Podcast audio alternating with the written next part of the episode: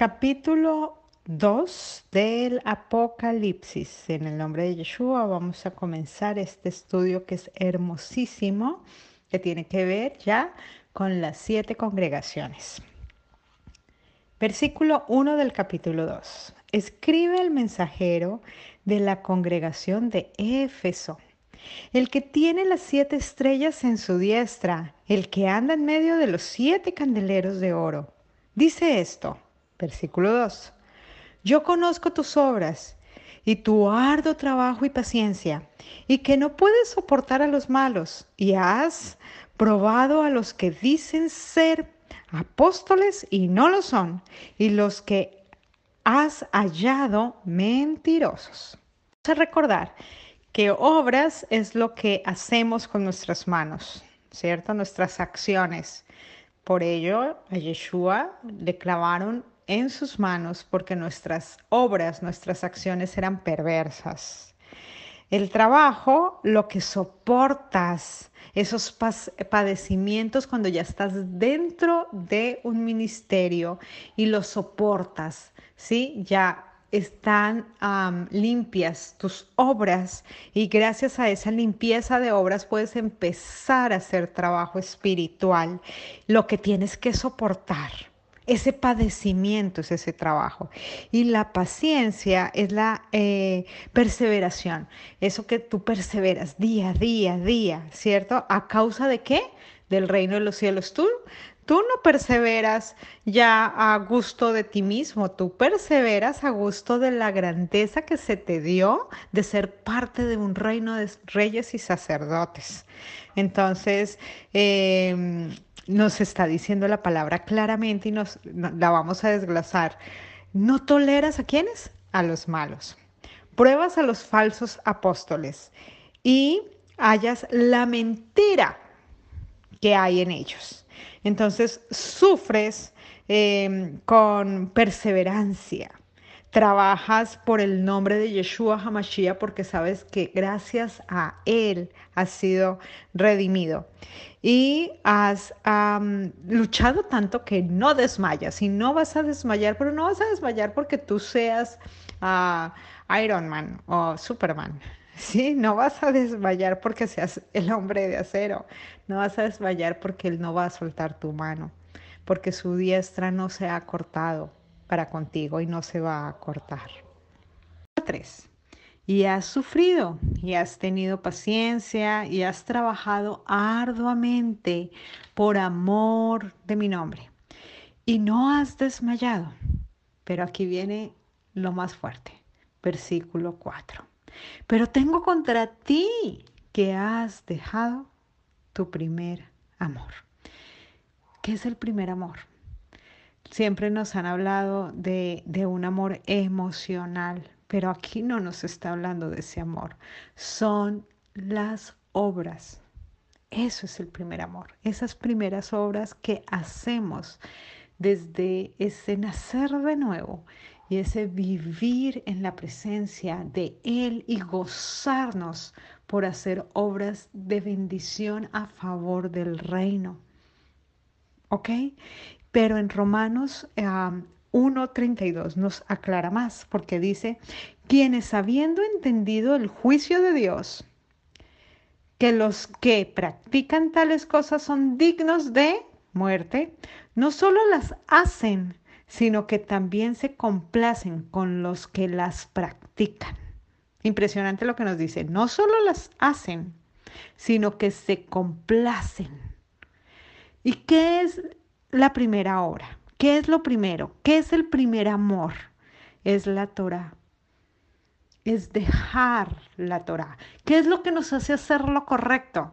La Torah, la instrucción, dejar la instrucción. Y es lo que le pasó al pueblo durante más de mil años.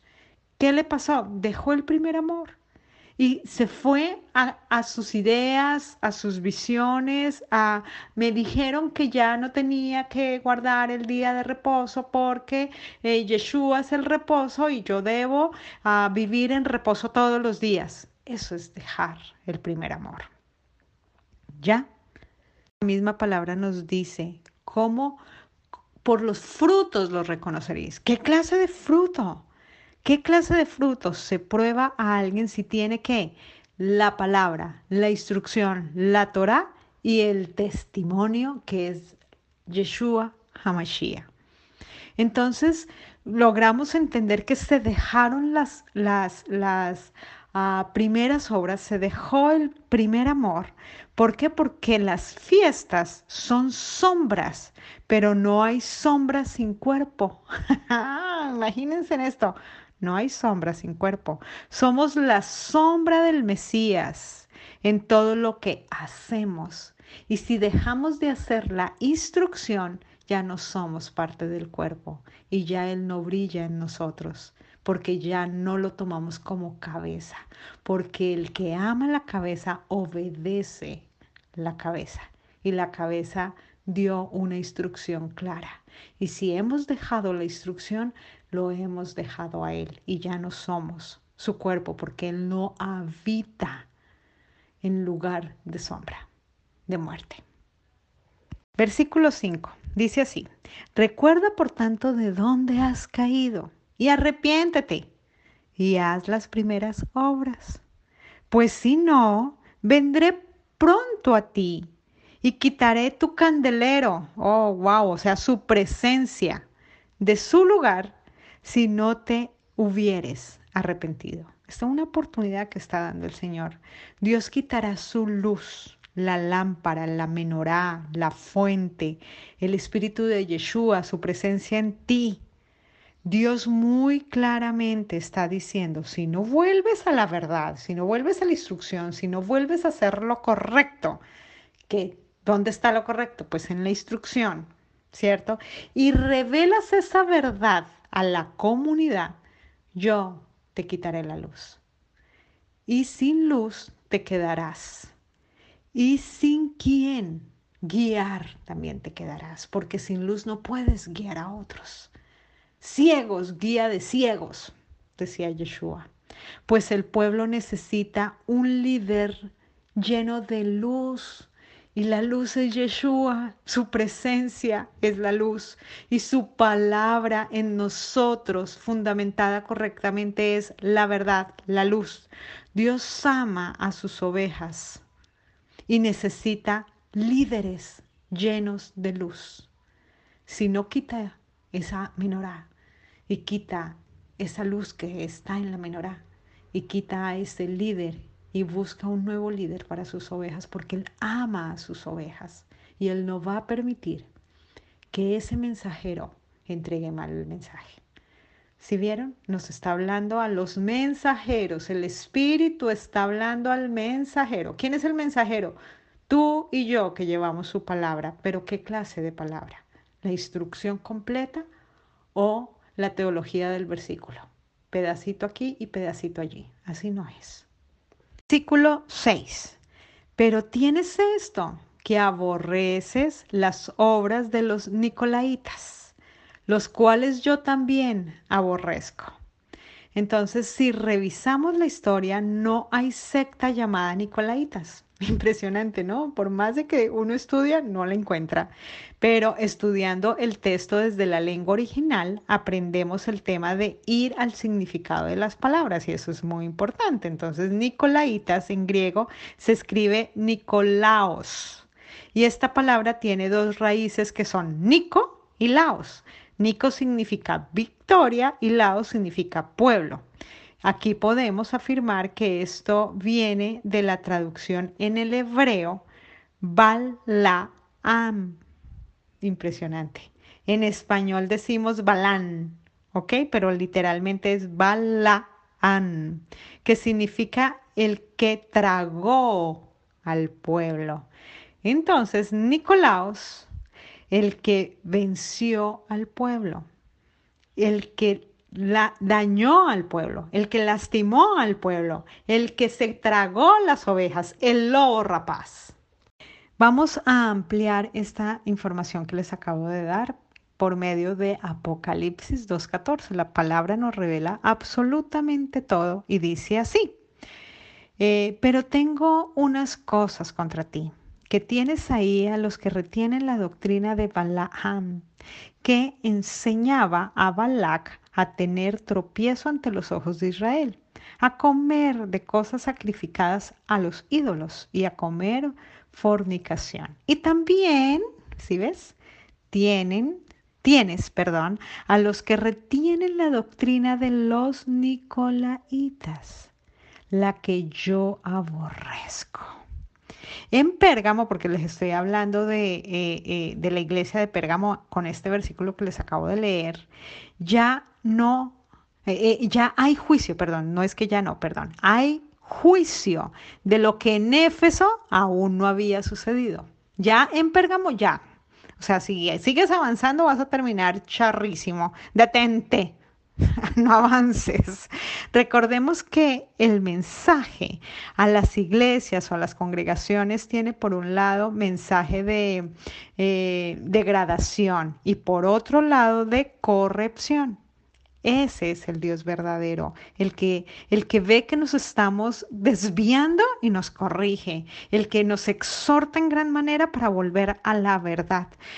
Entonces, comprendiendo esto anterior, ya aquí en Pérgamo, por no corregir el primer amor, que es ir a la instrucción, que es corregir lo que está fuera de qué? De la instrucción, ¿cierto? Y haberlo permitido, ya en Pérgamo comienza a tolerar lo más peligroso, que es las tinieblas. ¿Sí? Eh, ¿Y cuáles? ¿Y qué son las tinieblas? Las tinieblas son las que se comen al pueblo. Las tinieblas se comen todo. Imagínense en esto. Las tinieblas comienzan a empoderarse de lo que es la verdad. Por cuanto el líder perdió el primer amor, que es sostenerse y sostener a otros bajo la verdad, le da lugar a las tinieblas y ellas ya en Pérgamo toman su lugar. Abres una puerta, no la podemos abrir. La degradación es paulatina, eso no lo puedes olvidar. Y por eso no se percibe tan fácil, porque como va despacio, él es sigiloso, él sabe con astucia cómo entrar despacito y apoderarse de un lugar que no le pertenece. Recordemos que la doctrina de Balaán, ¿cierto? Era enviar prostitutas para que los hijos de Israel se apartaran de su simiente de la instrucción. Imagínense en esto. Es emplear artimañas del error o distracción a la sincera fidelidad de la verdad. Ay, no te dejes distraer. Mira aquí, yo siento la presencia del Señor. No te dejes distraer, por favor. En Primera de Corintios 11, 11, 3, Pablo lo dice que Él teme que vuestros sentidos sean de alguna manera extraviados de la sincera fidelidad al ungido. Pero tenemos en cuenta la promesa que dice en el siguiente versículo. Vamos a seguir. Versículo 7. El que tiene oído, oiga lo que el Espíritu dice a las iglesias. Al que venciere, le daré a comer del árbol de la vida, el cual está en medio del paraíso de Dios. ¿Quién es el árbol de la vida? Yeshua HaMashiach. Comprendamos que perder el primer amor significa dejar de evaluar a la luz de la instrucción y el testimonio en la palabra dada a la congregación. Y la consecuencia es perder la luz. ¿Qué luz? Pues la luz propia, la luz de Yeshua HaMashiach en ti y en mí. Tener la mente de Yeshua dentro de ti el Ruach HaKodesh. Y el pueblo que desea la luz, porque hay un pueblo sediento que desea la verdad, al no encontrarla en ti o en mí, busca otro lugar que le dé, que lo sacie. ¿Y cómo sabemos que esto está sucediendo? Porque se están alimentando de árboles de muerte. Esto lo encontramos en Génesis, que nos muestra que ese árbol está fuera de la dama, fuera del paraíso. La misma palabra dice que por los frutos los reconoceréis. O sea que el fruto bueno es aquel que solo saca de su corazón la palabra de vida. Perder esa luz y perder el primer amor es que te estás mezclando y estás aceptando la falta de la verdad que tienen otros. Que yo lo, es que me parece lindo, es que habla bonito y yo sé que el Señor está tratando con él. No te tienes que alimentar ahí porque te asimilas, te asimilas. El peligro es que esta iglesia, al dejar de comer del árbol de la vida, se marchita, se marchita. Vamos a ir a Proverbios 3:18 y vamos a leer. Dice así, ella es árbol de vida a los que de ella echan mano. Felices, bienaventurados son los que la retienen. Bienaventurado, feliz, el que se apoya solamente en la palabra de Dios, pues es vida y te mantiene en su amor, que es el mismo reflejado en su palabra. El mal más grande es no reconocer que se está mal y justificarse. Pero ¿qué nos corrige? Es la pregunta. La luz de su palabra que nos hace regresar a la verdad. Por eso hay que estar en la instrucción y comer del árbol de la vida que está en medio del paraíso de Dios. Artículo 8. Y escribe al mensajero de la asamblea de Esmirna, el primero, y después el que estuvo muerto y vivió. Dice esto, versículo 9, yo conozco tus obras y tu tribulación y tu pobreza, pero tú eres rico. Y la blasfemia de los que dicen ser judíos y no lo son, sino sinagoga de Satanás. Versículo 10. No temas en nada lo que vas a padecer. He aquí, el diablo echará a algunos de vosotros en la cárcel para que seáis probados. Y tendréis tribulación por diez días. Sé fiel hasta la muerte, y yo te daré la corona de vida. Versículo 11. El que tiene oído, oiga lo que el Espíritu dice a las asambleas. El que venciere no sufrirá daño de la muerte segunda. Vamos a hablar de tres palabras, obras, tribulación y pobreza. Ya sabemos que obras es el testimonio de la Torah viviente, de Yeshua en nosotros. Él es el que nos da la instrucción. En los mensajes mesiánicos vemos cómo Él claramente nos revela que toda la instrucción es viva y es eficaz y que hay que vivir bajo su palabra, bajo su óptica. Tribulación, el mismo Yeshua nos dijo que en este mundo viviremos aflicción, pero que confiad que Él ha vencido al mundo. Él nunca dijo que iba a ser fácil. Nosotros, sus hijos, sus herederos, viviremos de aflicción en aflicción, de tribulación en tribulación, porque eso es lo que nos hace ser dependientes de Él y subir peldaño tras peldaño, tomados de su mano, confiados que ya pronto vendrá por nosotros para juntamente con Él reinar, ser un reino de sacerdotes. Pobreza. Es la blasfemia de los que dicen ser judíos y no lo son, sino que son asamblea de Satanás. Y en Romanos 2 habla claramente de esto. Pablo le habla a los judíos que estaban en Roma. Los judíos son los únicos que profetizan a un solo Dios, al único y verdadero. Tú y yo lo somos. Judío es aquel que profetiza un solo rey. Eso lo vemos en, Primera de Reyes, en todo lo que significó eh, acá, el reinado de Acab y Jezabel. La ira de ella era que profetizáramos un solo Dios. Ah, bueno, seguimos. Y en Romanos 2.17 dice así, pero si tú que te dices judío que descansa en la ley, que te glorías en Dios, que conoces su voluntad, que instruido por la ley apruebas lo mejor, confías en que eres guía de ciegos, luz de los que están en tinieblas, educador de ignorantes, maestro de niños, que tienes en la ley la forma de la ciencia y la verdad.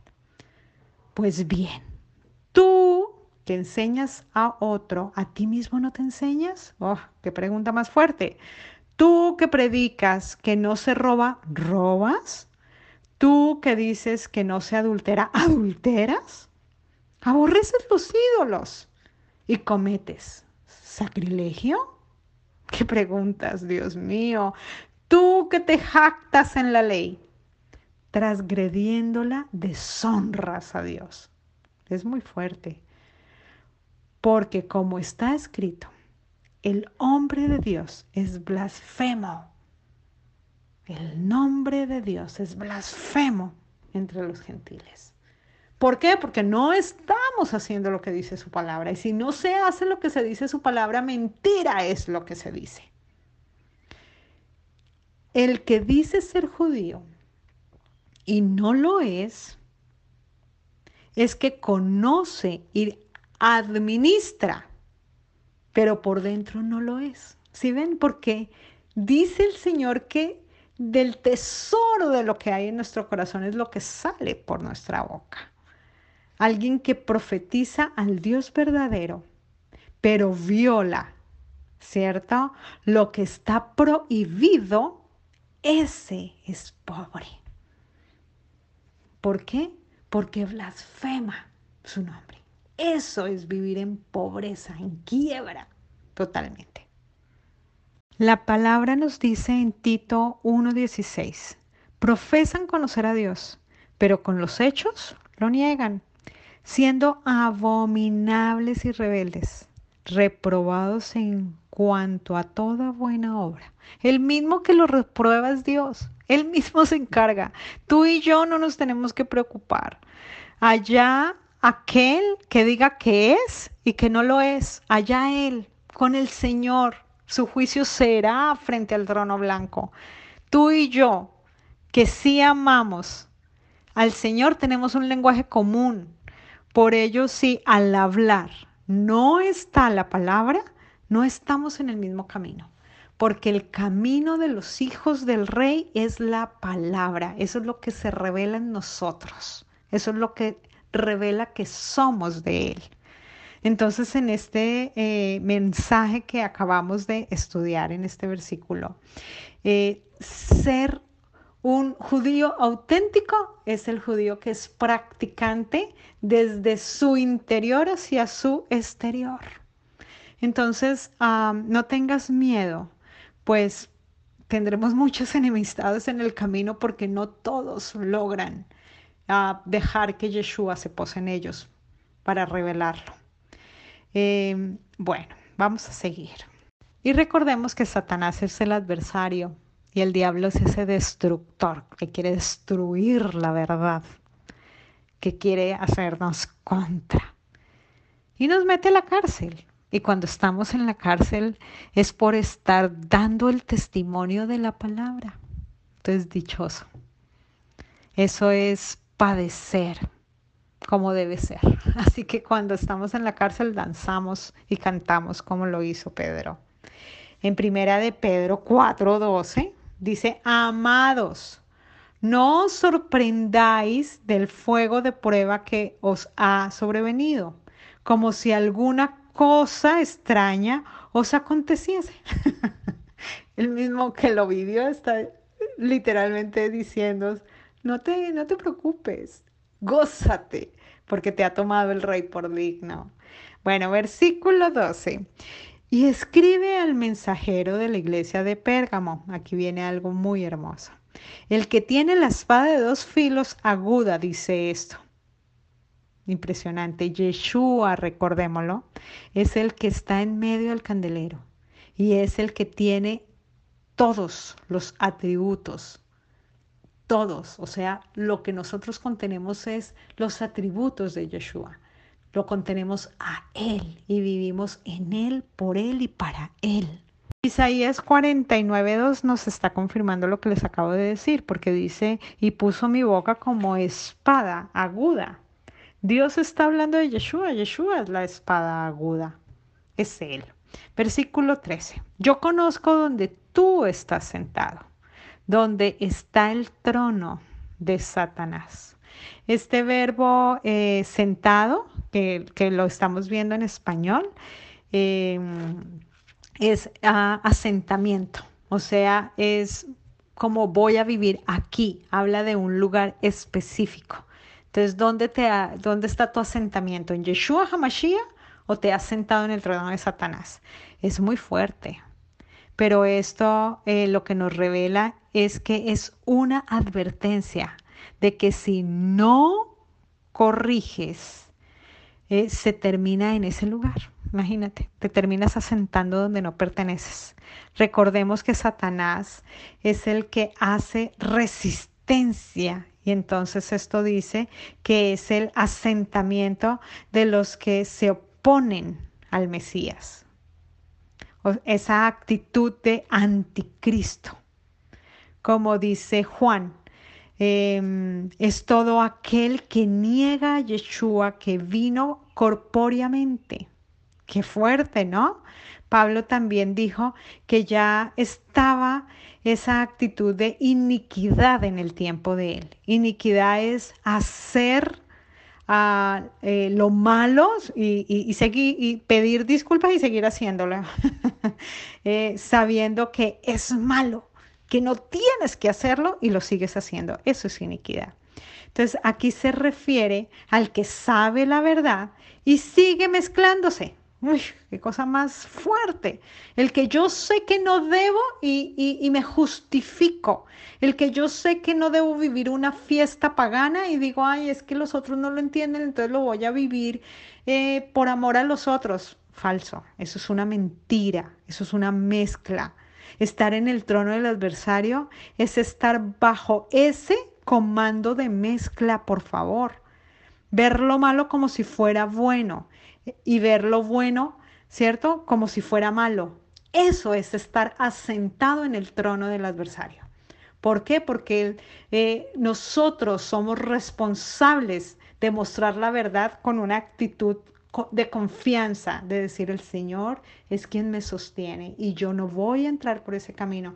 ¿Por qué? Porque haces que el otro también peque. Porque cuando el otro viene a la verdad dice, ay, pero es que tú me enseñaste que esto era posible y ahora me dices que no. ¿Sí ves? Lastimamos al otro por culpa de nuestra mezcla. Dice, pero retienes mi nombre y no has apostatado de mi fidelidad. El trono de Satanás es todo ese sistema, esa acción, esa actitud que niega a Yeshua. No lo pueden olvidar. Recordemos que la, palabra habla de la cátedra de Moisés. ¿sí? Y la cátedra de Moisés era un asiento donde se sentaban allí los escribas y fariseos para hablar de la palabra, imagínense, de la Torah, de la instrucción y Yeshua eh, les habló eh, que dieran, que eran hijos, dijo así, ustedes son hijos de Satanás. ustedes son hijos de su padre el diablo. Esto lo que nos muestra es que nos enseña eh, la palabra de Dios, pero mezclada, ¿cierto? Entonces, ¿eso qué significa? Doctrina de hombre utilizan la cátedra de Moisés, la silla de Moisés, utilizan la instrucción, pero, pero ellos están sentados, asentados en el trono de Satanás. Qué fuerte. Que Dios nos proteja. Cuando falta la Torah o falta la acción de la instrucción desde lo correcto, desde lo verdadero, entonces justo allí te asientas en el trono del adversario. Cuando habla de apostatar, habla del sincretismo religioso. Y esto es creer que algo está bien cuando está fuera de la verdad. Si está fuera de la verdad, no está bien, está mal, como una fiesta pagana. Y no podemos decir ahora, vamos a santificar este día para el Señor. Cuidado, Cuidado, nosotros no tenemos esa autoridad. Porque si fuese así, entonces Dios hubiese hecho lo incorrecto cuando lo del becerro de oro. Porque literalmente el pueblo dije, ellos dijeron, esto, eh, mañana hay fiesta para el Señor. Estamos ah, supuestamente santificando algo que traemos de Egipto y lo vamos a santificar para el Señor. Abominable es esto. Así, sigilosamente, se mete todo, rechazando la palabra, la verdad, la escritura, y nos hace sentar en el trono de Satanás, diciendo, ay, pero es que llevamos ah, yo no sé cuántos años celebrando esto y, y yo lo hago para que para, para, para, poder compartir con los míos y mostrarles que les amo. Ya sabemos qué es amor. ¿Qué es amar? Amar es la palabra, no son nuestros sentimientos o emociones. Y si seguimos haciendo esto, y si se siguen asentando, ¿cierto? Eh, en el trono de Satanás, Dios cauteriza la conciencia de esas personas. Las cauteriza a tal punto que la persona se sostiene en su posición y de allí nadie lo saca y, yo y, y se justifica y se justifica. Eso sí es peligroso porque que el Señor cauterice la conciencia es muy peligroso. Versículo 13. Inclusive en los días en que Antipas, mi testigo, mi fiel, el cual fue muerto entre nosotros, donde se sienta Satanás. Ah, voy a dar una explicación que es un poco larga aquí, pero es muy hermosa y vale la pena que la comprendamos. Según la tradición judía, Antipas era un obispo de la época que murió, dentro de un toro de bronce, que era el trono, eh, que le llamaban así, el trono de bronce. E, este trono, eh, pues le llamaban de bronce porque era hecho en bronce. y él tenía una puerta eh, en el abdomen y allí metían a la persona en posición fetal y debajo de ese abdomen ponían fuego y lo mataban así. Impresionante, ¿no? Eh, y por los orificios de la nariz de dicho toro de bronce salía un sonido como de olla de presión. Imagínense en esto. Em, ah, también la historia eh, refleja que este toro lo utilizaron en la Inquisición Ah, y lo llamaban falaris, para que lo tengamos en cuenta y lo investiguemos si quieren en internet. También la tradición judía eh, dice que él era un obispo de Pérgamo, de Pérgamo, de. Pero el profesor con el que yo estudio desde el hebreo dice que nadie sabe realmente la vida de Antipas, que eso mm, no está claro. Y su opinión es que Antipas en griego significa un lugar eh, de, de padre o contra el padre, así, un lugar de padre o un lugar contra el padre. Y nos lleva a estudiar Hechos 4, 27, 28. Entonces vamos allí. En ese Hechos 4, 27 y 28 habla de que Herodes, Poncio Pilato, los gentiles y el pueblo de Israel hicieron lo que Dios había dicho que iba a ocurrir. Eh, fueron eh, fieles a su maldad y ellos fueron testigos ah, de su bondad. Recordemos que este libro es altamente simbólico. Entonces, cuando habla de Antipas, habla de un siervo fiel a su maldad. Qué fuerte. Como el adversario, siendo obispo o gobernador, ¿cierto? Eh, gobernando sobre ese trono, su trono, que se puso en Jerusalén, ya que en esa ciudad habitaba el trono de Satanás donde fue ejecutado Yeshua. Si ven tan interesante todo este estudio. Conclusión, eh, la palabra que vemos como muerto refiere a la misma palabra que mata y el espíritu vivifica. En hebreo, la palabra mata o muerte literalmente habla de acercamiento. Entonces, cuando dice el que fue muerto entre ustedes, realmente se refiere al que ha sido puesto cerca entre ustedes. El que se acercó a ustedes se refiere a un sistema. Ese es el comentario del profesor de la Universidad de Jerusalén, que me parece súper fascinante. Y bueno, este argumento anterior está basado eh, a que el mensaje a la iglesia no está eh, a una iglesia física existente, recordemos lo que dije en la introducción, ¿cierto? Em, que Juan aprovechaba las comunidades que veía allí al frente de la isla, ¿cierto? De Pasmos, donde él estaba exiliado, para poder poner un referente y así revelar el mensaje escondido en este libro.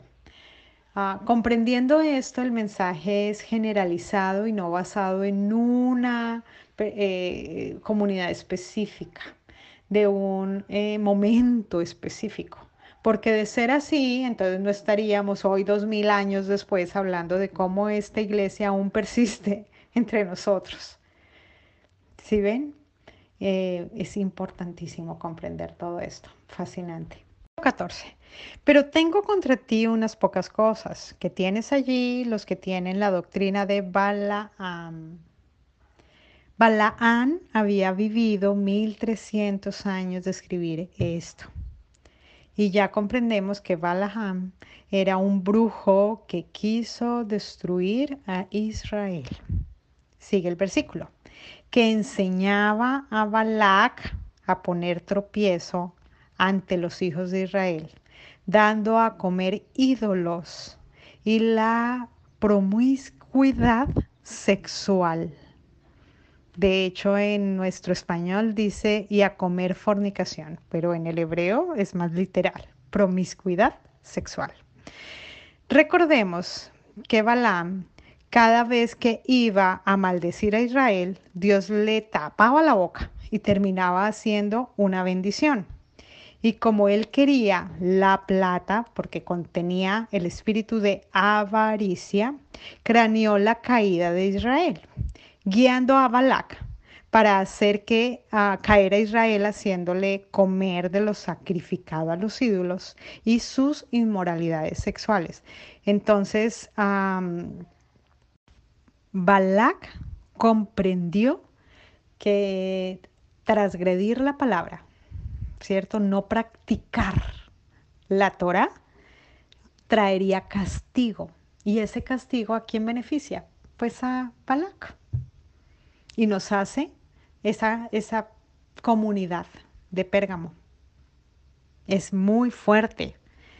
Em, la palabra no nos permite decir que amamos a Dios y no cumplimos su palabra.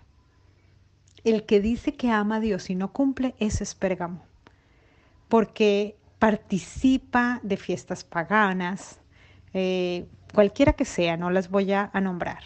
De hecho, alguien, alguien decía, esto no es feliz Navidad, sino feliz vanidad. Eh, Jeremías es el profeta perfecto para revelarnos toda la profecía en contra de Pérgamo. Todo está tan disfrazado tan sutilmente como comer a los ídolos. Eh, ¿Y qué es comer a los ídolos? Es participar de una fiesta pagana, llenando nuestros lugares de alimentos para supuestamente eh, celebrar en familia y, estamos comiendo es a los ídolos. Imagínense. Pero las fiestas del Señor eh, nos hacen que llenemos nuestras mesas de alimento y compartir en familia, pero ya sabemos que es la del Señor, porque él, él mismo las mostró en su instrucción, que es Panes levadura, primicias, pentecostés, todo está allí expuesto, que son eh, las, siete fiestas y las siete luces de la Torah. Seguimos así en el versículo 15. Así de la misma manera, tú tienes también a los que retienen a la doctrina de los nicolaitas, la que yo aborrezco. Ya sabemos que, los, los nicolaitas son los que se tragan al pueblo, ya lo expliqué. Y también hay una historia, ¿cierto?, de una diosa que estaba en la palma de la mano de la diosa Atenea. Cuando, cuando nombramos eh, un dios pagano, vamos a decir así, borrado sea su nombre y su recuerdo para siempre y eternamente. Amén. Porque lo único que tú y yo debemos recordar cada día es el nombre de Yeshua, que es un nombre que permanece para siempre y todo nombre inmundo o pagano ni debemos nombrarlo. ¿Listo? Porque no merece ser nombrado. Nada de eso merece ser nombrado. Bueno, vamos a seguir. Y esa diosa, eh, imagínense que se le llama eh, Nike, como la ah, marca que es Nike, que nombramos ah, así, Nike. Su marca, el logo, es una forma de un ala. Pues eh, esa diosa tenía la forma de como de un angelito, cuentan, ¿no? Y significa la victoria. Eh, victoria sobre qué? Sobre el pueblo.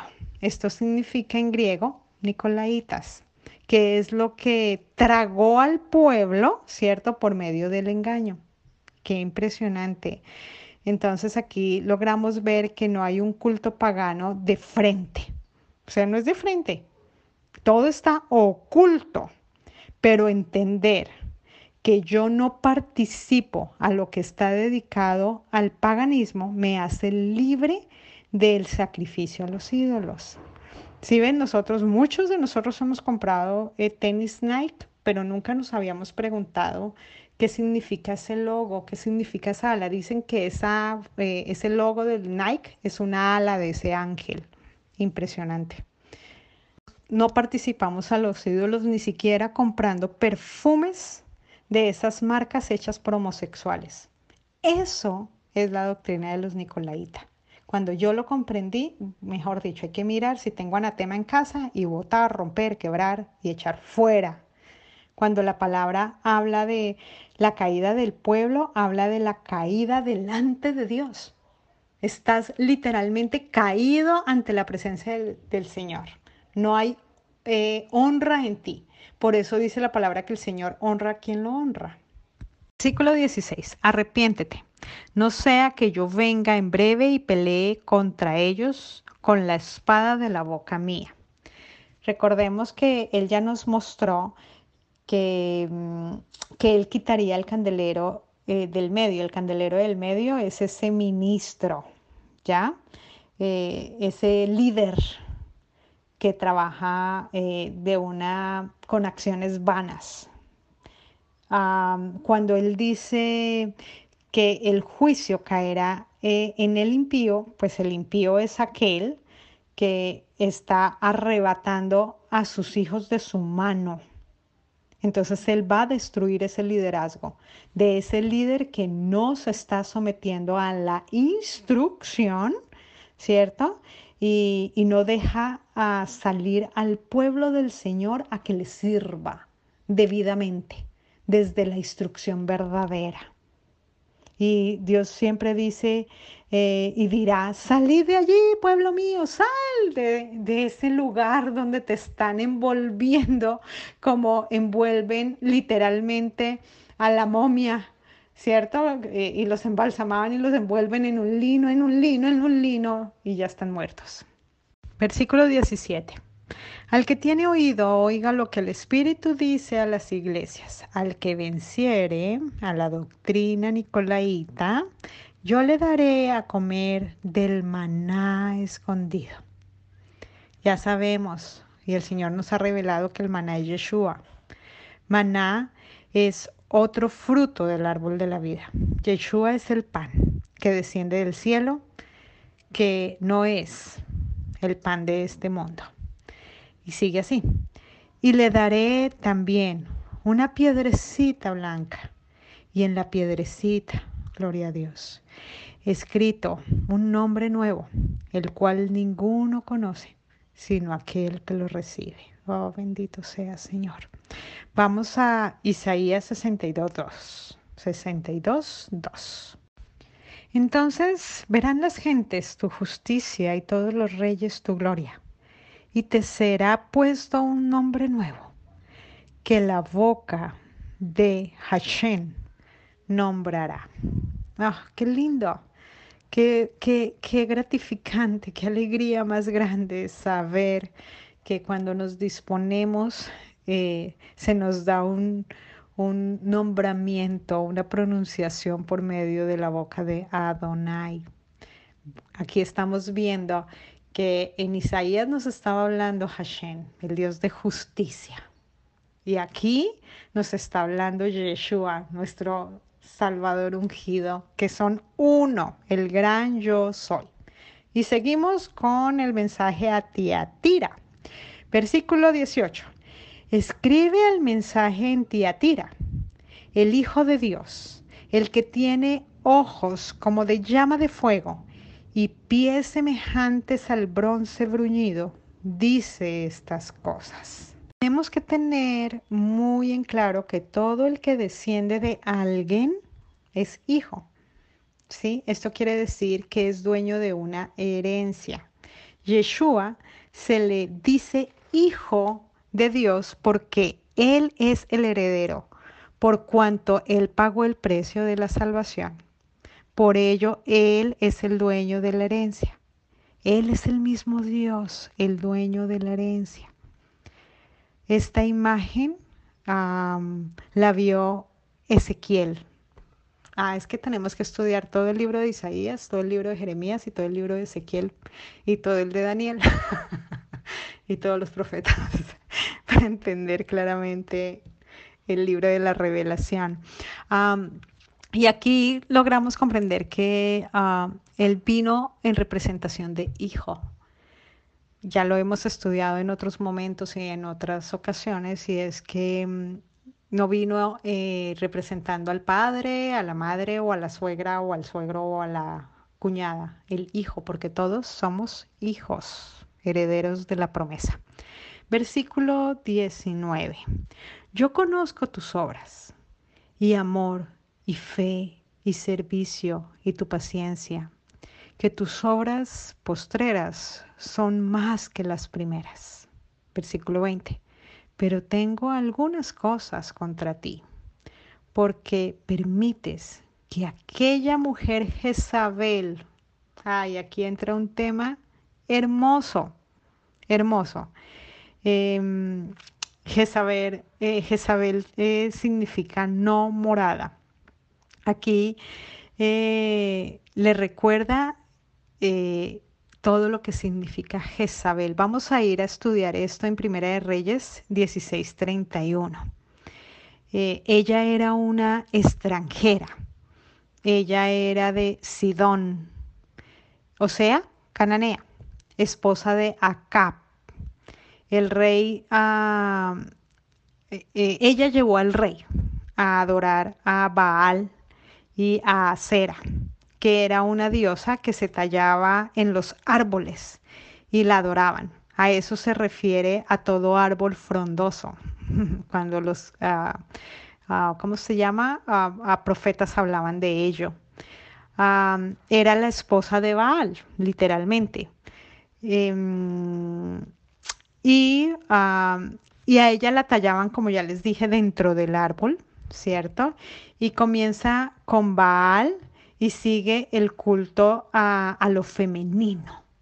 esto es muy fuerte, a lo femenino, esa actitud feminista, esas uñas largas e imponentes, ese antimonio exagerado, esa eh, exaltar la figura de la mujer, exaltar la belleza de la mujer, exaltar lo que la mujer...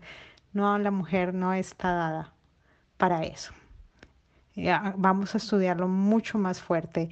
Y en Primera de Reyes 18.4 eh, nos muestra que ella es la destructora de los profetas, ¿cierto? Y mm, y ella era la que dominaba al hombre, no dejaba al hombre ser la cabeza, ella era la que dominaba. Em, y ella ah, era la que dirigía y la que le daba alimento a 850 profetas que eran brujos que comían de la mano de ella, dice la palabra. De hecho, cuando eh, Elías eh, ve ese compromiso entre Acab y Jezabel, él decreta y declara y profetiza eh, que no habrá lluvia y el no traer lluvia hacía que escaseara los alimentos, ¿sí?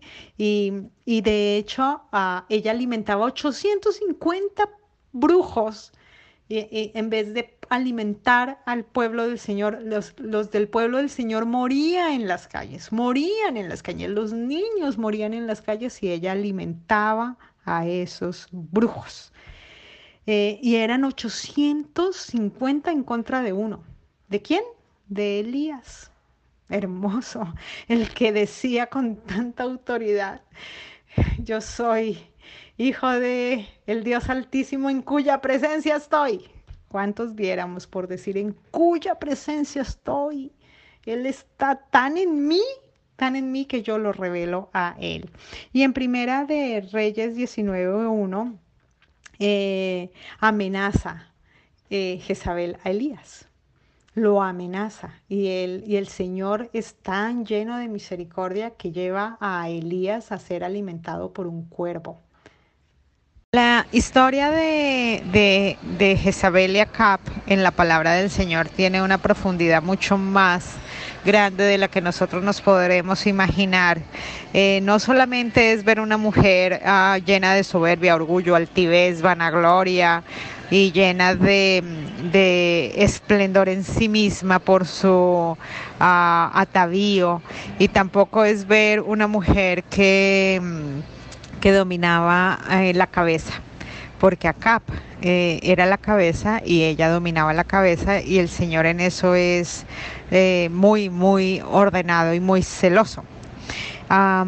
aquí hay algo más y es que en Levítico 19 a 31 creo que es, ya voy les voy a decir.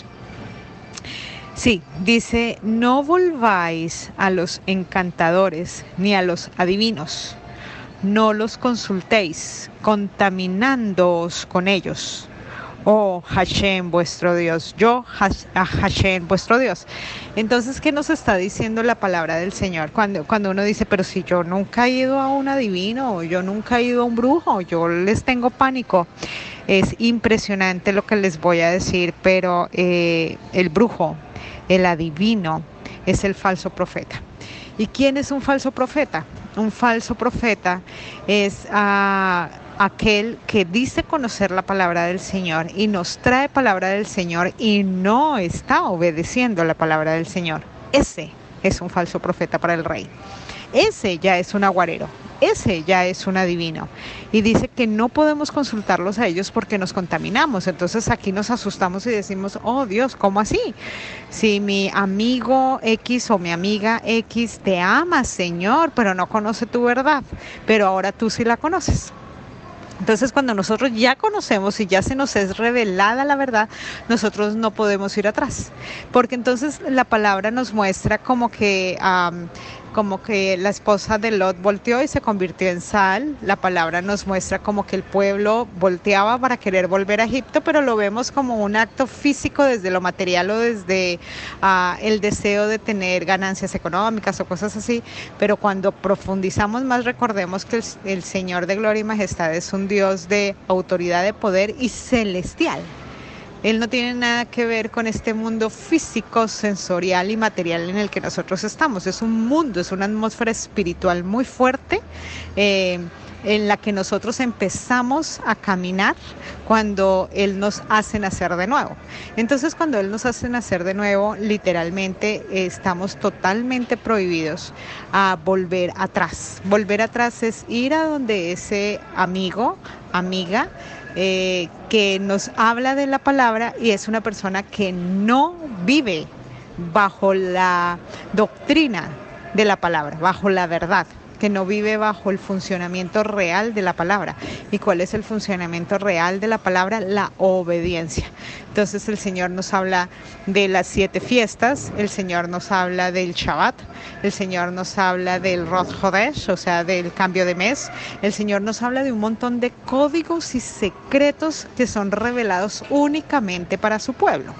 Y el Señor nos dice guardarlos ¿sí? Es una orden guardar las citas con el Señor, porque si no guardamos las citas eh, pequeñas, ¿cómo podemos, ¿cómo podemos creer que se nos va a dar la gran cita, que es eh, eh, el, tiempo donde Él vendrá y se casará con, la novia? No podría ser, porque si no cumplimos las otras citas es como si tú dijeras, ay, conocí a alguien y voy a salir con ese alguien y después te arrepientes de salir con ese alguien y pretendes que ese alguien se case contigo, ¿no? Si no fuiste a las citas que ese alguien te, te pidió que para poderse conocer, para poderte entregar sus regalos, para poderte consentir como la novia, pues no es posible que haya un matrimonio. Es así, así de claro y de sencillo. Entonces, ah, la palabra nos está diciendo claramente que nosotros no podemos, eh, después de haber recibido esos tesoros tan maravillosos, eh, escuchar eh, o oír a, estas personas que aún que no se les ha revelado. ¿Por qué? Porque la tarea de nosotros, ¿cierto? Es a llevar a esas personas a toda verdad. Entonces, por eso hay que alistarnos, por eso hay que prepararnos. ¿Para qué? Para que cuando de nuestra boca salga, salga esa espada de doble filo y, ah, y lleve a otros a toda verdad. Nuestra tarea no es estar buscando que nos estén diciendo eh, que ven de nosotros o que me den palabra. Cualquiera puede dar palabra. La, la pregunta es, cuando te dan palabra del Señor, literalmente tú vas a ella y chequeas que esté acorde con tu vida acorde con tu experiencia, acorde con lo que estás viviendo en el momento, porque si no es así, no es palabra del Señor, son aguareros impresionante. Utilizan la palabra del Señor literalmente para transgreder, para hacerlo incorrecto ante los ojos del rey. Entendiendo esto anterior, ah, aquí hay también algo muy importante y es que alimentar a ese falso profeta trae hambruna. Es como, una, es, es como si tú pusieras una semilla en una tierra árida, en una tierra seca. No es posible que te dé fruto, no es posible que te haga multiplicar el alimento porque la tierra está totalmente seca. Entonces, esas personas que no, y este mensaje es muy fuerte, pero es literal, no lo digo yo, lo dice la palabra del rey. Cuando yo lo entendí, yo decía, wow, Señor, ¿cuántas veces, cierto? Sembramos en tierra árida y por eso no veíamos fruto. Muchas personas muchas personas en muchos lugares el Señor proteja esto que estoy diciendo de mi boca y sea Él respaldando.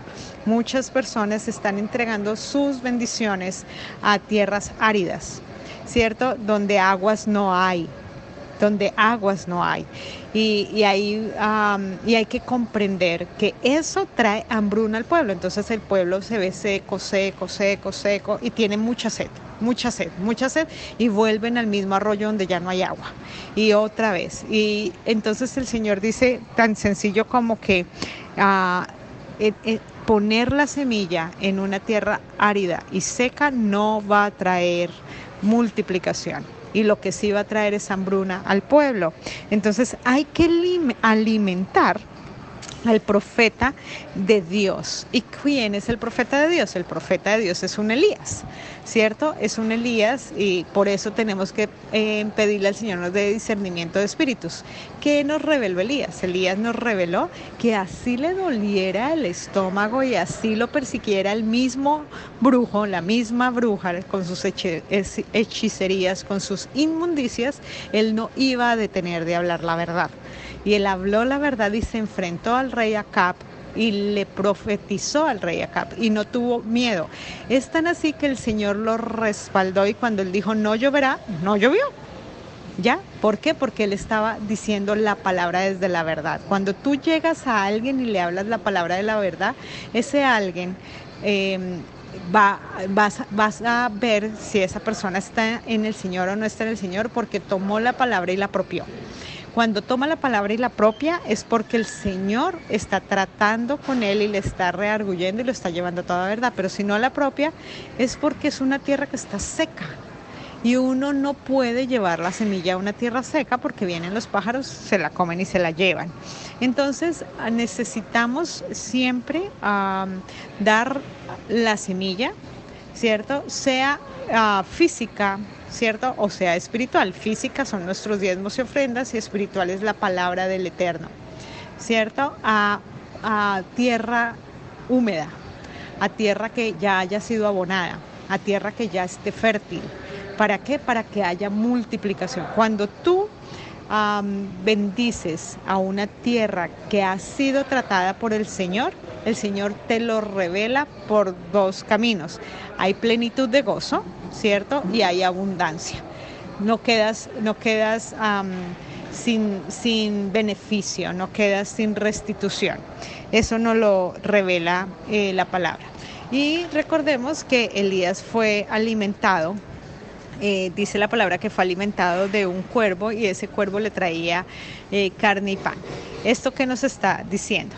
Que que en ese momento, cuando tú ya has lanzado la palabra profética más segura, ¿cierto? Eh, vas a tener que estar muy atento porque lo que se te devuelve es prueba y es bendición. Las dos cosas se te devuelven. ¿Por qué la prueba? Que es la carne. Para, para, afirmarte en el Señor, para que tú puedas decir, wow, el Señor lo que está haciendo es llevándome a toda respuesta y a toda revelación de que yo soy firme en Él que ya mi carne no es la que me domina, que me domina es Él y que en Él puedo estar segura. Entonces se fortalece nuestra emuná, nuestra fidelidad, nuestra relación con el Señor y logramos entender que no es por vista, sino es por fe, que, que nosotros aprendemos a disfrutar enormemente el pan y el pan es la palabra del Señor. Entonces ahí se empieza a discernir en nosotros que el, pan, que la palabra ha cobrado vida y nos alimentamos dichosamente de ese pan. ¿Ya? Vamos a entrar en un tema y en una explicación preciosa de la palabra, donde vamos a comprender a qué se refiere con los perros, porque en Segunda de Reyes 9:10 dice que Jezabel sería comida por los perros. Y esta mm, profecía se va a confirmar en Segunda de Reyes 9:30. Y te invito a que vayas allí a la palabra y, la logres a leer para que se apropie este texto en tu corazón. y sigue el versículo 19 diciendo así que se dice profetiza. ¿Quién? Besabel, que se dice que ella es profetiza. Enseñe y seduzca a mis siervos a fornicar y a comer cosas sacrificadas a los ídolos. Ella enseña dos cosas. Eh, eh, comprender quién es Jezabel es muy importante porque vamos a, saber qué es fornicar y qué es lo sacrificado a los ídolos.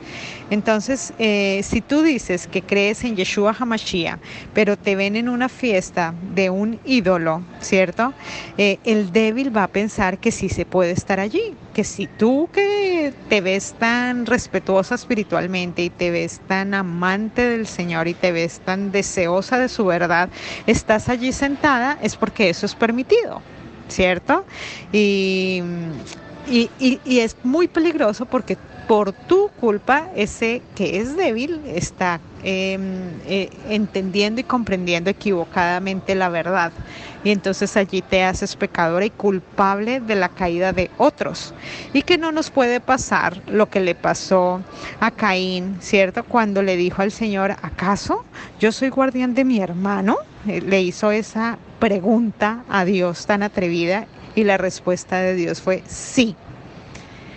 Sí, sí somos, sí lo somos. Nosotros somos responsables y somos guardianes del ser de nuestros amigos, de nuestros hijos, de nuestros hermanos, de las personas que están alrededor. Nos toca a nosotros sacrificarnos por otros. Eso es la primera obra de misericordia que tú haces. El Señor no necesita que tú lleves comida a muchos albergues o a muchos lugares y no hagas la obra más maravillosa que es la misericordia del sacrificio, que fue lo que hizo Yeshua HaMashiach. Él sacrificó toda su carne por ti por mí. Entonces nosotros tenemos que sacrificarla de igual manera.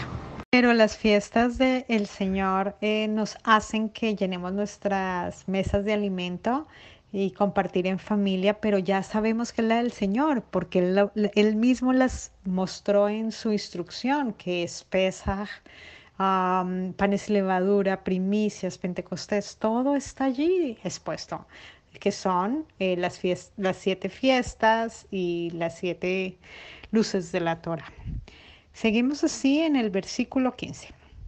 Así de la misma manera, tú tienes también a los que retienen a la doctrina de los nicolaitas, la que yo aborrezco. Ya sabemos que, los, los nicolaitas son los que se tragan al pueblo, ya lo expliqué.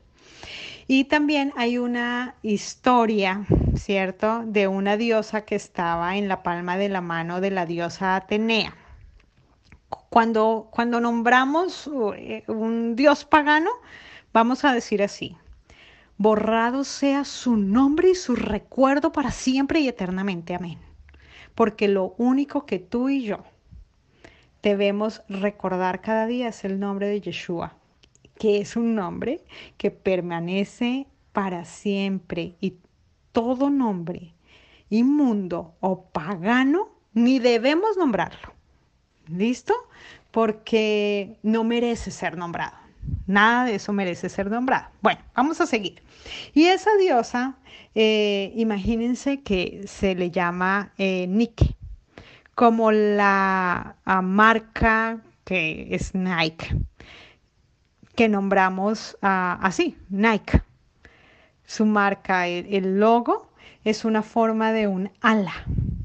Pues eh, esa diosa tenía la forma de como de un angelito, cuentan, ¿no? Y significa la victoria. Eh, victoria sobre qué? Sobre el pueblo. Esto significa en griego Nicolaitas, que es lo que tragó al pueblo, ¿cierto? Por medio del engaño. Qué impresionante. Entonces aquí logramos ver que no hay un culto pagano de frente. O sea, no es de frente, todo está oculto, pero entender que yo no participo a lo que está dedicado al paganismo me hace libre del sacrificio a los ídolos. Si ven, nosotros, muchos de nosotros hemos comprado eh, tenis Nike, pero nunca nos habíamos preguntado qué significa ese logo, qué significa esa ala. Dicen que esa, eh, ese logo del Nike es una ala de ese ángel. Impresionante. El Señor nos está llevando a ser muy enfáticos en esto, porque el, este, este uh, sentir y este pensamiento eh, griego y este pensamiento basado en otros, ¿cierto? Eh, eh, en otros, voy a otros. De hecho, si tú te das cuenta, en el pensamiento griego estamos hablando de ir a los dioses, adorar a los dioses, hacer tributo a los dioses. Si yo idolatro a ese dios y ese dios actúa a mi favor, si te estás dando cuenta, es externo, es fuera de, no interno cambio nuestro Rey de gloria y majestad está dentro de nosotros es muy diferente a ese pensamiento demoníaco. El pensamiento espiritual, el de Yeshua HaMashiach es, me transformó a un nivel tan impresionante que me quitó el corazón de piedra, me puso un corazón de carne y sangre y en él se posó y él está dentro de mí. Mis pensamientos ya no me dominan, me domina su verdad, me domina su palabra que la posó en mí y ahí se cumplen las profecías de Jeremías y Ezequiel. Entonces, ah, aquí hay algo muy, muy importante y es que el tema es que culpamos y ponemos en manos de algo externo y no hacemos conciencia de nuestro contenido, de nuestra acción. Entonces, eh, el adversario lo sabe tan claramente, ¿cierto? Que no nos permite trabajar en nuestro ser, ¿cierto? En nuestro eh, interior, ¿cierto? En todo lo que yo contengo para que lo que yo contengo el Señor lo transforma por medio de que de su palabra. Entonces muchas personas han vivido el tema de la guerra espiritual y es echar fuera, echar fuera, echar fuera, te ato y te echo fuera, te ato y te echo fuera, pero la palabra nos está revelando que la solución es su palabra posada en nosotros porque muchas personas hacen esta clase de guerra, pero no hay transformación y no hay cambio porque nunca van a su palabra, porque nunca disciernen su palabra, porque nunca estudian su palabra y porque nunca memorizan su palabra y su palabra no se hace vida en ellos. Y lo que realmente cambia a las personas es la palabra del Señor que te lleva a una conciencia y esa conciencia te lleva a una acción y esa acción te lleva a un cambio revelador. Ahora vamos a hablar de los perros. Para nuestro pueblo hebreo los perros eran los paganos, los que no tenían la instrucción. ¿Sí ven? los que no tenían la palabra profética más segura, que es eh, de Berechip o Génesis hasta Apocalipsis o Revelación, toda la palabra fundamental en nosotros. Entonces, cuando alguien no tiene la instrucción, es un perro, ¿cierto? Es un pagano. Eso nos lo revela también Isaías, porque dice, ay de la corona soberbia de los ebrios de Efraín. ¿Cierto? Eh, ¿Por qué la, corona soberbia? Porque ellos creían ya tener em, todo ganado. Ellos vivían en la región de Galilea y esa región era muy próspera. ¿cierto? Y, y, por ello ellos eran tan orgullosos y se pervertieron se pervertieron en sus ideas. Ese es el problema del paganismo, que cuando nosotros vemos que tenemos bendición, eh, Ah, bueno, nosotros no, no nos pongamos allí porque ya el Señor nos libró y nos liberó de esto, pero cuando la persona ve que tiene bendición, cree que está siendo próspera y sigue por ese camino de concupiscencia, de más deseo carnal, más deseo carnal. Y el pagano eh, está tan entretenido en sus deleites, ¿cierto? Eh, que literalmente Isaías lo profetizó, ¿cierto? ¿Y qué profetizó? Sobre que este deleite, ¿cierto? Y este gusto a, a la concupiscencia, este gusto al deseo carnal, era lo que los llevaría al exilio. ¿Sí ves? Y el peligro de ir al exilio, ¿cierto?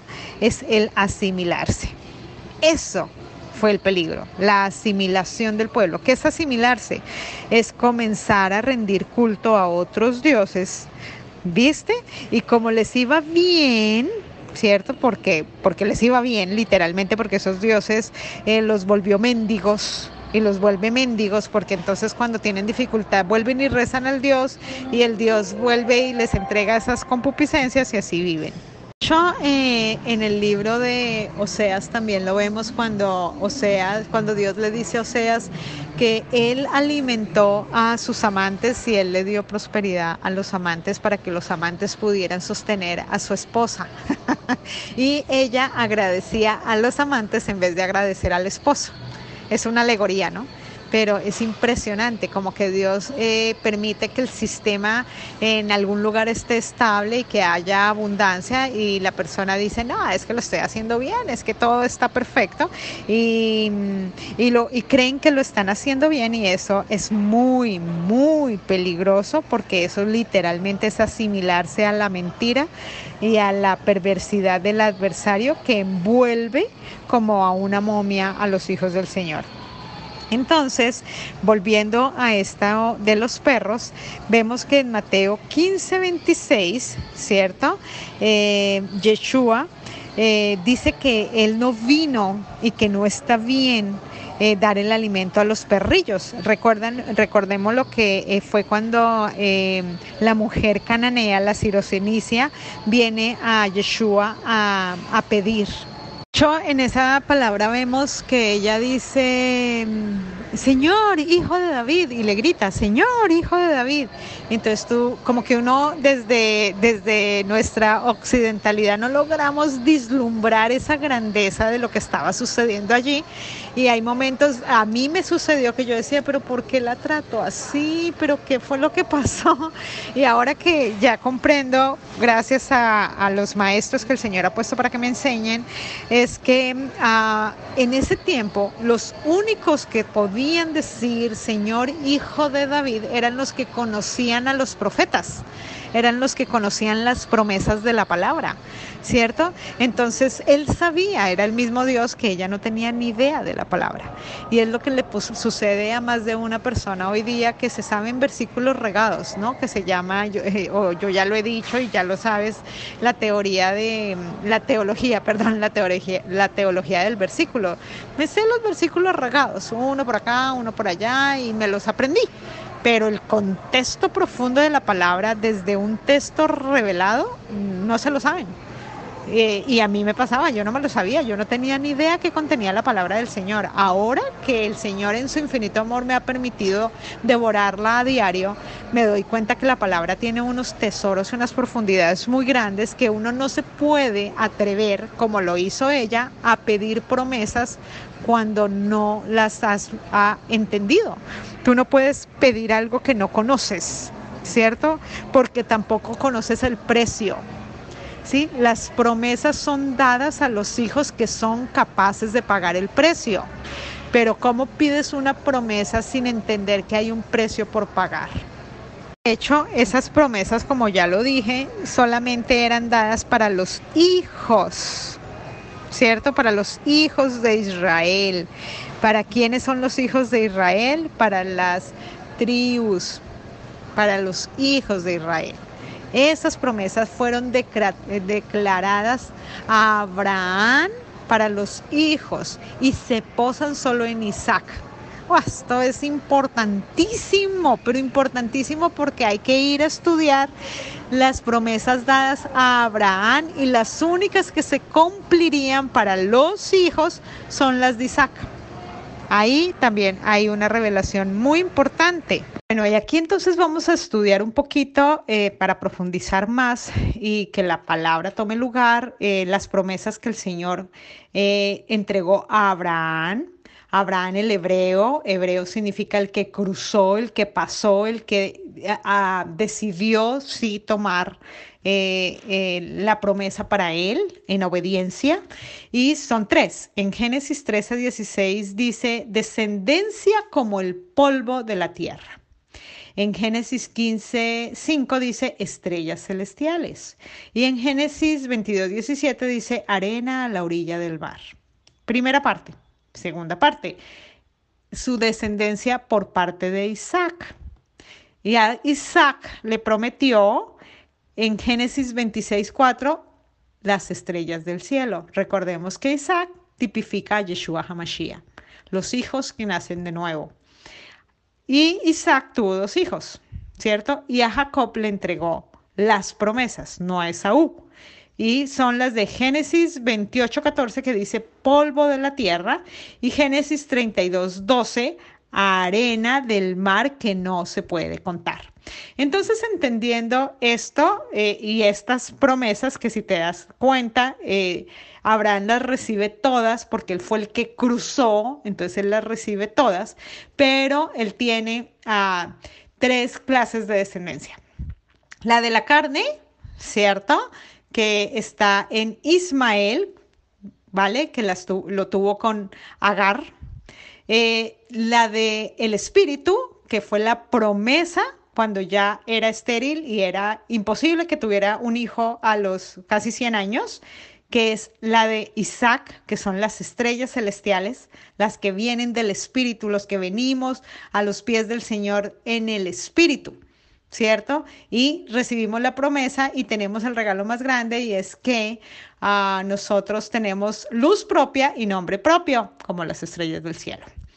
Y, y por otro lado, las de la arena a la orilla del mar, ¿cierto? Y también recordemos que otra esposa de Abraham, cuando murió Sara, es Setura.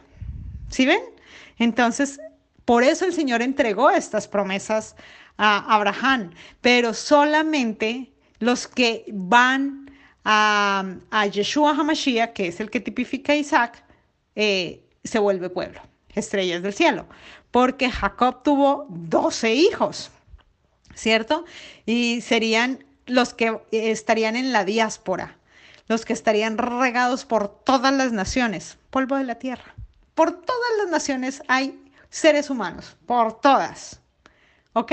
Pero la palabra también revela algo supremamente precioso y es que ah, hay la arena al fondo del mar, la arena del mar, toda la arena del mar y la arena a la orilla del mar.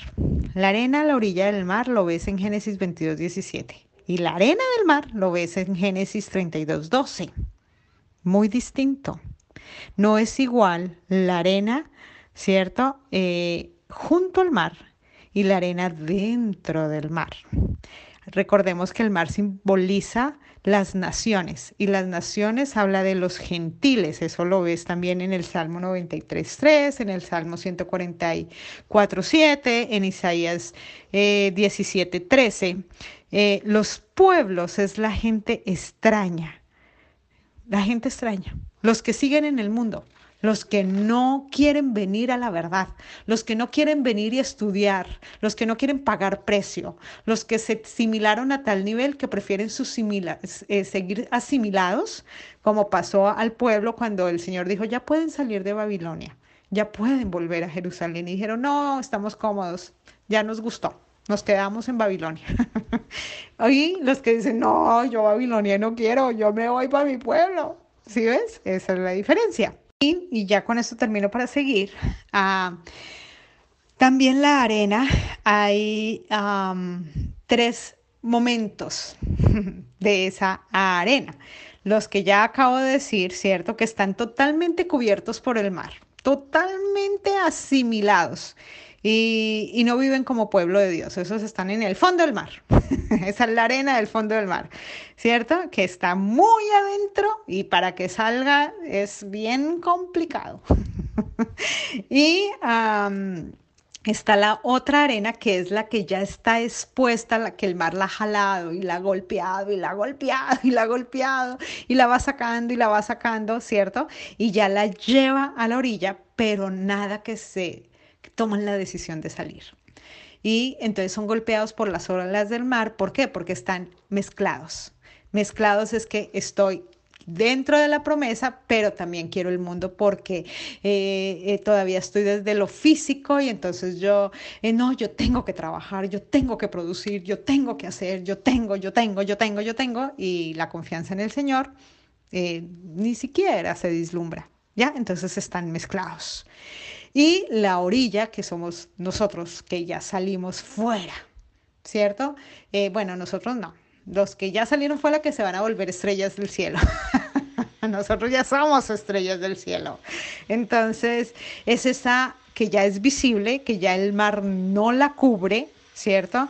Y, que ya no llega a hundirse porque ya salieron y entonces em, están ah, dentro de las naciones, obviamente porque hay arena por ahí, todavía mucha arena, ¿cierto?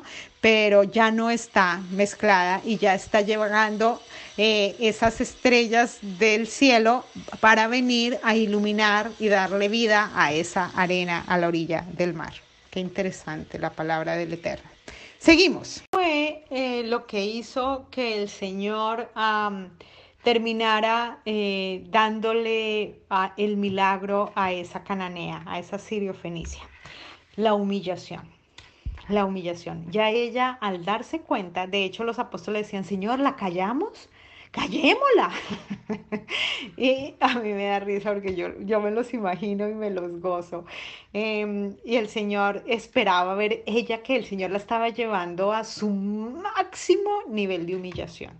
El Señor nos lleva al máximo nivel de humillación.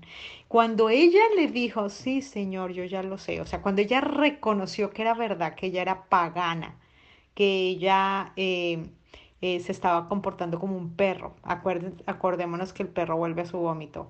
Y ah, ella reconoció, ella dijo, Señor, pero aún las boronas que caen de la mesa, no la comemos los perros.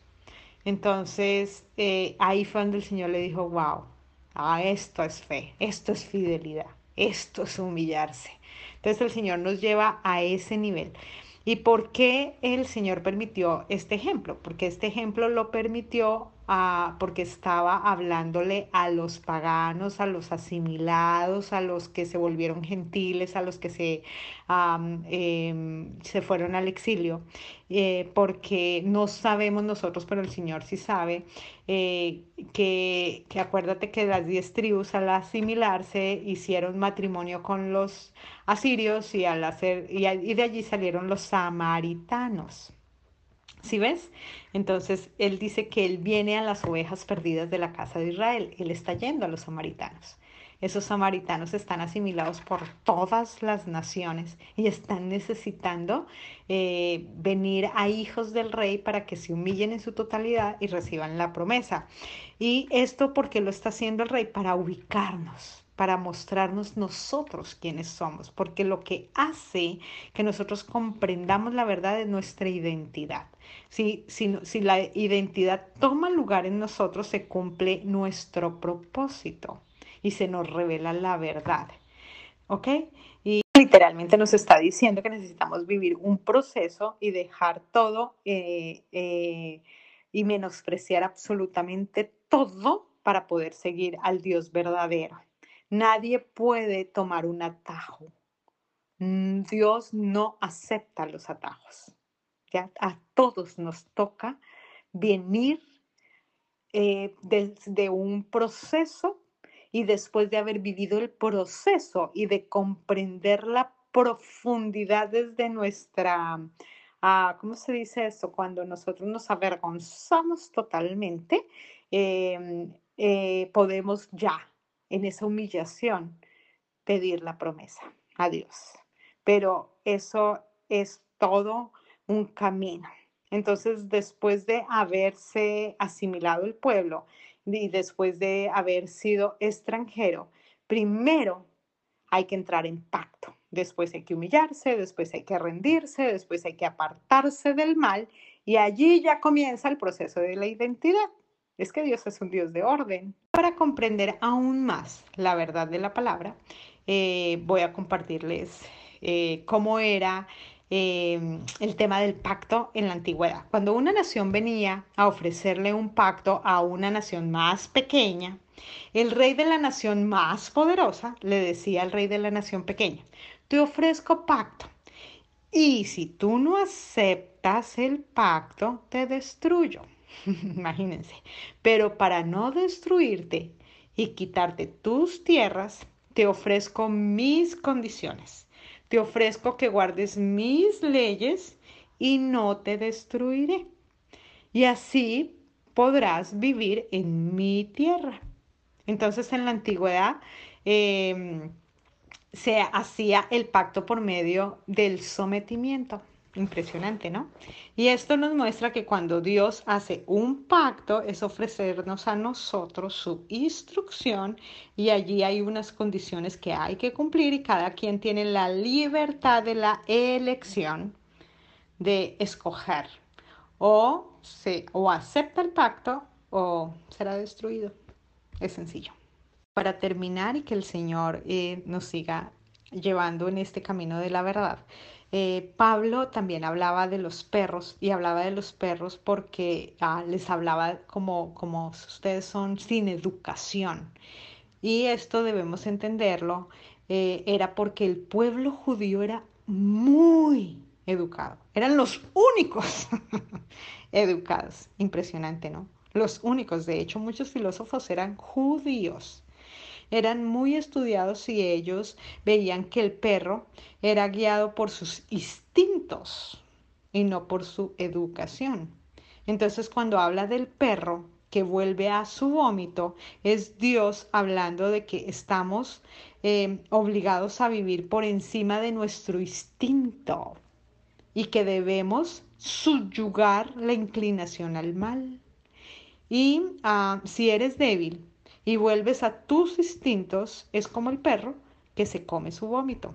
Si ven, el Señor es tan bello que todo no lo da por ejemplo.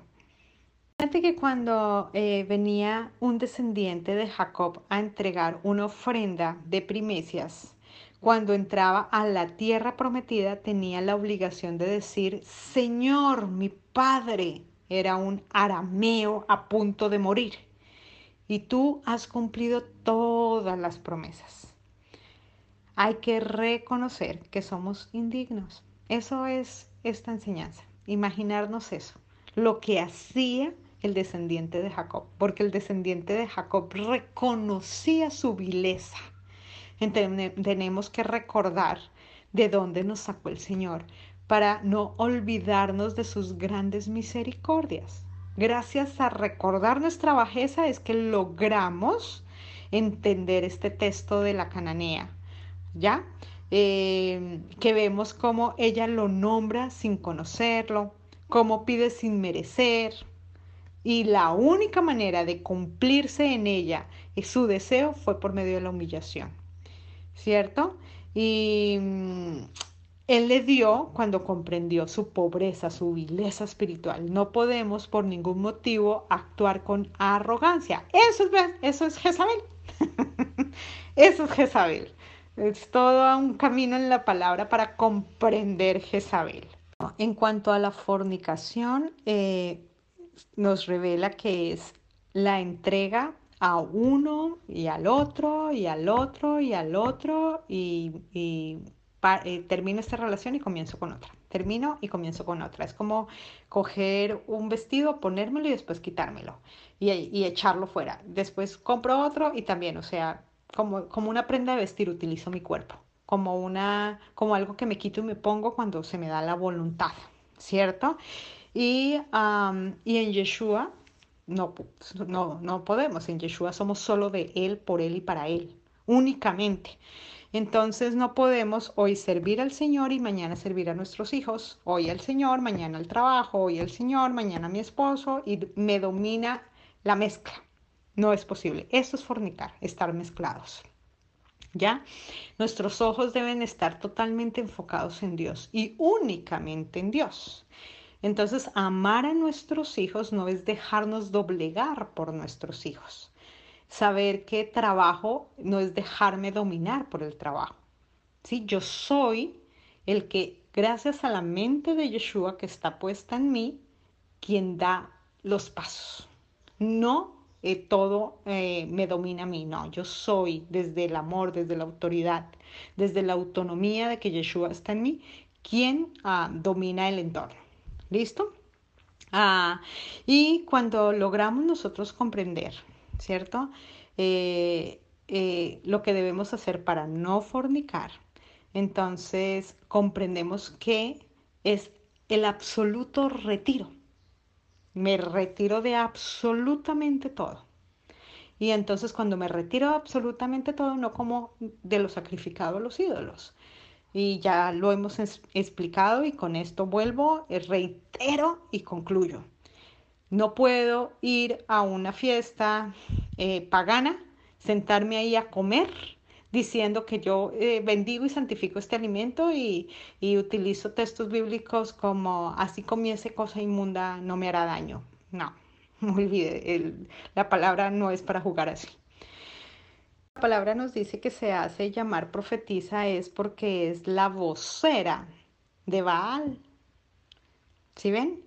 Y enseñó a otros lo malo, lo inmundo, lo inapropiado, lo, lo abominable ante los ojos del Señor. Ello es, ser un antimodelo de mujer, ¿cierto? Eh, ella es la que quita la cabeza. Sí, ella es la que quita la cabeza. De hecho, ella cortó la cabeza de los verdaderos profetas. Ella es la que quita la cabeza del Rey de Gloria y Majestad. Ella es la que quita la cabeza del marido, del esposo que está en casa, que es el que tiene que llevar la autoridad, es el que tiene que llevar el poder. Así nos duela. ¿Qué hace que el esposo de nuestros hogares, el hombre del hogar, tome su lugar cuando la esposa se somete? Si la esposa se somete, ¿y qué es someterse? Porque esa es la pregunta que, se hacen, ¿cierto? Em, eh, someterse es actuar como la hija de Yeshua HaMashiach, como la esposa de Yeshua HaMashiach. Es en obediencia, es en confianza absoluta de que Dios lo hará. Es no ah, poniendo yo mis fuerzas, sino es diciéndole al Señor, Señor, lo dejo en tus manos. Y para que este esposo mío pueda venir a tus pies, yo tengo que revelar que yo estoy confiada en ti, que no tengo yo que dominar mi casa. Aquí mi casa no la domino yo, la dominas tú. Y tú harás entender a mi esposo que él es la cabeza. Entonces es un sometimiento importantísimo que cuesta mucho, pero en él todo es posible. Seguimos. Versículo 21 del capítulo 2. Ya le he dado tiempo para que se arrepienta de la inmoralidad sexual y no se ha arrepentido. Versículo 22. He aquí, yo la he hecho en cama y a los que adulteran con ella en muy grande tribulación si no se arrepintiere de sus obras. Versículo 23. Y mataré a sus hijos con muerte. Y todas las iglesias sabrán que yo soy el que escudriña la mente y el corazón, y daré a cada uno de vosotros según sus obras. En Proverbios dice que eh, el que comete adulterio no tiene corazón, no tiene entendimiento. Eso lo vemos en Proverbios 6:32. Pueden ir allá y estudiarlo. Entonces entendemos que cuando Él nos rescata, nos libera de la falta de entendimiento. Hermoso Él. Eh, debemos como José huir y dejar la ropa de la tentación. Entonces así seremos establecidos. Versículo 24. Pero yo digo a vosotros y a los demás que están en Teatira y a cualquiera que no tiene esa doctrina y que no ha conocido las profundidades de Satanás, como dijo, yo no enviaré sobre vosotros otra carga. Tan bello él que nos promete eso, pero bueno, dice que las profundidades de Satanás se refiere a toda doctrina que niega a Yeshua como el Mashiach. El que niega al Mesías es el que termina aprobando cosas que la Torah prohíbe. Y eso lo podemos ver en Primera de Corintios 6:10, eh, estos que voy a leer aquí no van a entrar al reino, porque dice ni los ladrones, ni los ávaros, ni los borrachos, ni los maldicientes, ni los estafadores heredarán el reino de los cielos. Él lo está diciendo claro. No entrarán. Entonces, nuestra tarea cuál es? Es exhortar con amor, ¿cierto? Y la oración que nosotros hagamos eh, permitirá en, en la misericordia de Dios que otros vengan a sus pies. Pero si permitimos que el que está en pecado viva en su pecado, ¿cierto? Eh, estamos actuando en contra de la instrucción. Y entonces entramos a hacer teatira. Versículo 25. La carga que tienes hasta ahora, tenla. Lindísimo. Hasta que yo venga. Versículo 26. Al que hubiere vencido y hubiere guardado mis obras hasta el fin, yo le daré potestad sobre los gentiles. Versículo 27 y los regiré con vara de hierro, y serán quebrados como vaso de alfarero, como también yo lo he recibido de mi Padre. Versículo 28. Y le daré la estrella de la mañana. Versículo 29. Y el que tiene oído, oiga lo que el Rúa, Rúa, dice a las iglesias. Qué hermoso Señor. Entonces, ok. Nosotros, los que el rey quitó esas vestiduras viles y nos puso vestiduras nuevas, somos los que llevamos la marca del Mesías. Y Dios sabe que, que que es claro que todo nos carga porque estamos en un entorno muy pesado, las tinieblas son muy densas y Él sabe que nos carga. También sabe que otra carga que tenemos nosotros es el vituperio que nos hacen a causa de la verdad que es Él. Nosotros vemos que muchas acciones que nos rodean están negando a Yeshua con las obras de sus manos, que son obras viles. Pero también tenemos el gozo de que gracias al Rúa, o sea, la mente de Yeshua en nosotros, tenemos una potestad maravillosa que solo se le ha dado a los hijos de Él.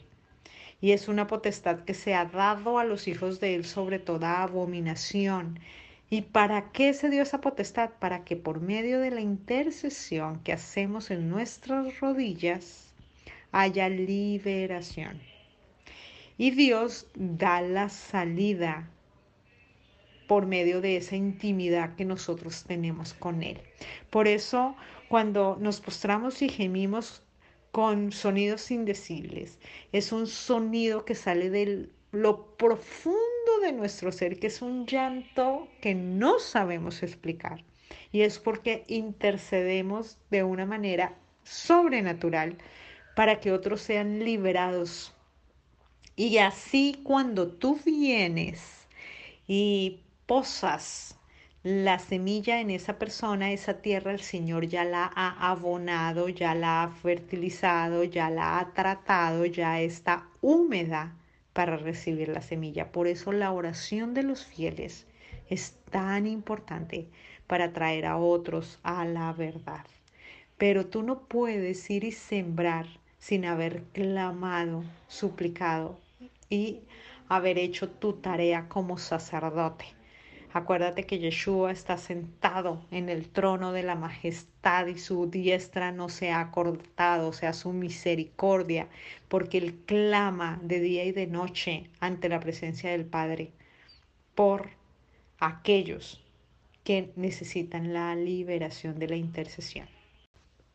Tenemos que tener cuidado, porque cada vez que alguien dice que una cosa está abolida ¿cierto? O está cortada de la instrucción de la Torah, de la palabra santa y bendita y perfecta del Señor, esa persona está cortando una parte del cuerpo de Yeshua HaMashiach. Y tú y yo no podemos ser cómplices de ello. Eso nos hace parte de esa acción de daño de Jezabel. No podemos cortar ninguna parte del cuerpo de Yeshua HaMashiach.